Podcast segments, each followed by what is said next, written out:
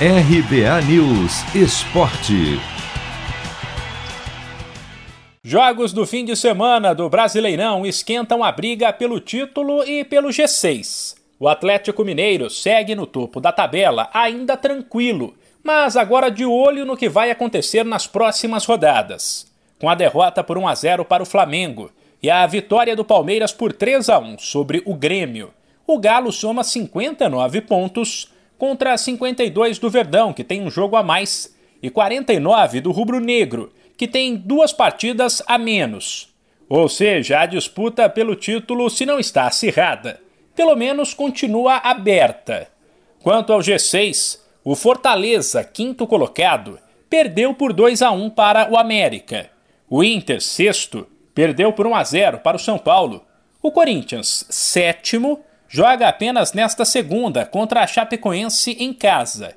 E o Fluminense, oitavo, foi derrotado por 1 a 0 pelo Ceará, ou seja, Fortaleza, Inter e Fluminense perderam pontos contra equipes que vêm atrás na tabela e também querem o G6, o que fez a disputa ficar ainda mais intensa. Para se ter uma ideia, o Fortaleza, com 48 pontos, ainda está tranquilo em quinto, mas a diferença do Inter, que tem 41 em sexto, para o Cuiabá, 14 e que nesta segunda recebe o Red Bull Bragantino, é de somente 6 pontos. Na luta contra o rebaixamento, o esporte fez 2 a 0 no Atlético Goianiense, mas segue na zona da degola, enquanto o grande vitorioso da rodada 29 foi o Santos. O time bateu o Atlético Paranaense por 1 a 0 fora de casa está a cinco pontos longe do Z4.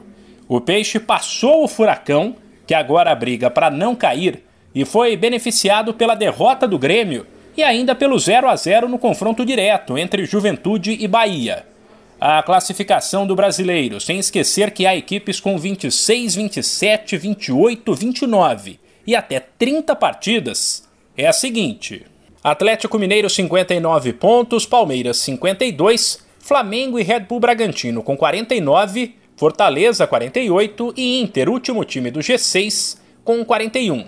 Depois tem o Corinthians também com 41, Fluminense 39, América 38, Atlético Goianiense e São Paulo com 37 pontos, Ceará 36, Santos e Cuiabá com 35, Atlético Paranaense com 34, Bahia com 33, e aí vem a zona de rebaixamento: Esporte com 30, Juventude também com 30 Grêmio 26 e Chapecoense com apenas 13 pontos.